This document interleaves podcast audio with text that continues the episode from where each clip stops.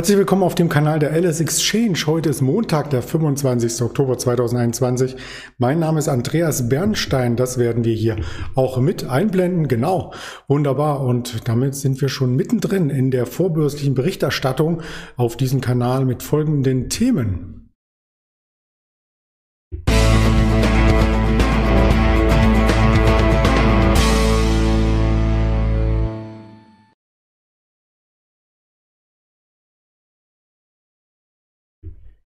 Ich würde das Ganze auch noch einmal tiefer gehender am Aktienmarkt erörtern und zwar gegen 10.30 Uhr mit dem Händler Kai, der hier zur Verfügung steht. Freue ich mich schon sehr drauf und ich freue mich auch auf die Wocheneröffnung, denn der DAX hat ja am Freitag ein neues Wochenhoch und ein neues Monatshoch gezeigt. Also wir waren knapp über der 15.600. Das sieht so aus, als ob wir im mittelfristigen Chartbild den Ausbruch bestätigen. Also den dynamischen Ausbruch von vor einer Woche wiederum an die 15.600 knapp darunter. Den haben wir korrigiert und in der ganzen Woche konsolidiert. Es gab eine Bandbreite von rund 200 Punkten zwischen Tief und Hoch aus der vergangenen Woche. Ja, eine typische Seitwärtszone und nun muss der DAX zeigen, ob er es schafft, über die 15.600 sich zu etablieren. Dann wären die nächsten Ziele 15.700, das Hoch nach der Bundestagswahl und 15.800, das Hoch aus Mitte September vor der Bundestagswahl, also zwei Wochen davor, wo wir auch noch eine kleine Kurslücke haben. Etwas stärker ist der Bitcoin angestiegen. Der war nämlich schon auf einem Allzeithoch in der vergangenen Woche, hat das auch wieder korrigiert und notiert mittlerweile unter dem alten Allzeithoch und natürlich auch unter dem neuen Allzeithoch. Wenn er sich darunter verfestigt, dann könnte das ein negatives Signal sein, weil eben mit neuen Hochs kein neues Kaufinteresse einherging. Also das wird man sich genau anschauen müssen. Diese Woche deswegen der Rücklauf im Bitcoin für mich eine spannende Situation hier, die ich Ihnen beibringen und rüberbringen möchte. Und ein Jubiläum möchte ich heute ansprechen. 20 Jahre iPod.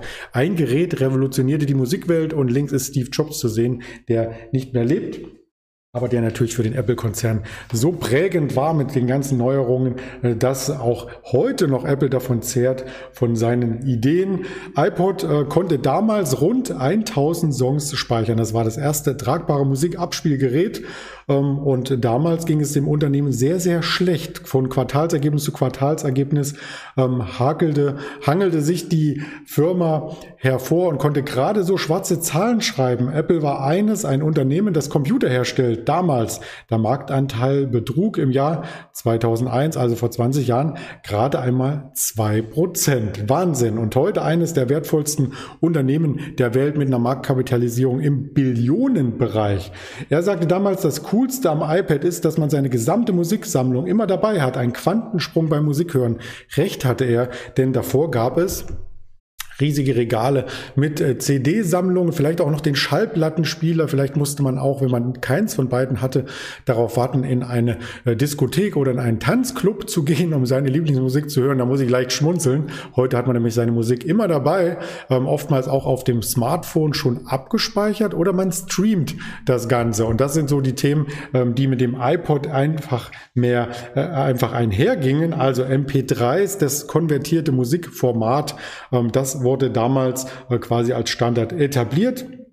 Und äh, Steve Jobs hatte recht behalten, denn er sagte, ein Gerät mit tausend Songs in der Hosen- oder Jackentasche, ähm, das wird den Durchbruch für die Musikindustrie bringen. Hat es auch und es hat auch so ein bisschen ähm, für diejenigen, die die Musik produzieren, also für Warner, BMG, EMI, Universal und Sony, ähm, den Zwang mit sich gebracht, sich neu zu erfinden, denn durch die CD-Verkäufe allein konnte man dann die Gewinne auch nicht halten. Also ein digitaler Musikabspieler, das war nicht nur die große Wende im Musikbusiness, sondern das hat auch letzten Endes die Smartphones bereichert, denn das gehört einfach mit dazu. Es gibt kein Smartphone, wo man nicht Musik abspielen kann. Das ist einfach Usus mittlerweile. Wenn man sich die Apple-Aktie anschaut, und jetzt habe ich mal nicht nur die letzten 20 Jahre genommen, sondern 30 Jahre, da wird man hier staunen. Wer hat die Aktie damals gekauft bei wenn man jetzt zurückrechnet, die ganzen Splits rausrechnet bei 10, 15 Cent und hat sie immer noch Hände hoch. Nein, ich glaube nicht, dass es jemanden gibt. Ich kenne zumindest niemanden, der die Aktie schon 30 Jahre hält.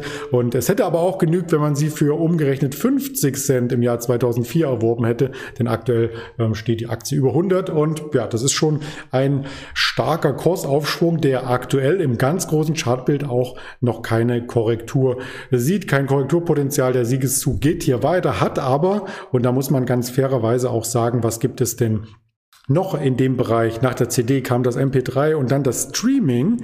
Das ist nämlich jetzt das Zauberwort. Der iPod ist gar nicht mehr so beliebt wie noch vor zehn Jahren, weil man die Musik ja streamen kann. Also live anhören von Live-Datenbanken, ähm, quasi in Realtime ähm, sich das Ganze auf die Ohren bringen und da ist Apple nicht der Platzhirsch. Also bei anderen ähm, Segmenten, da ist Apple durchaus noch der Spitzenreiter. Beim iPod war er es, weil er es erfunden hat, ganz klar. Aber wenn man sich die Zahl der Abonnenten anschaut im Vergleich mit Spotify, so ist Spotify um rund 100% vor Apple Music. Apple Music hat sich auch ein bisschen neu erfunden, soll ein neues Angebot geben, kam mit den Quartalszahlen der letzten Woche nicht Quartalszahlen Produktkonferenz. Die Quartalszahlen kommen erst in dieser Woche und ja, da soll es dann auch ein Angebot geben, was preiswerter ist als Spotify. Ich bin gespannt, ob das einschlägt, ob dieser Abstand verringert werden kann.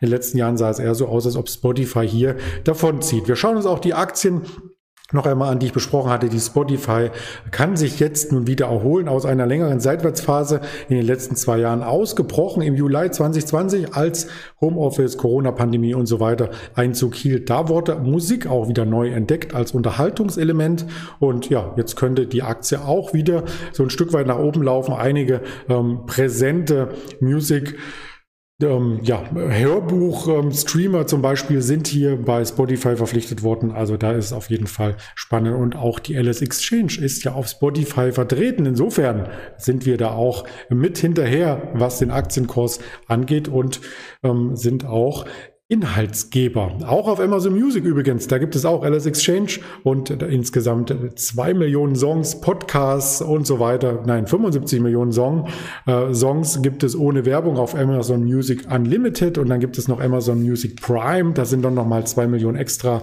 Also ganz riesengroßes Angebot.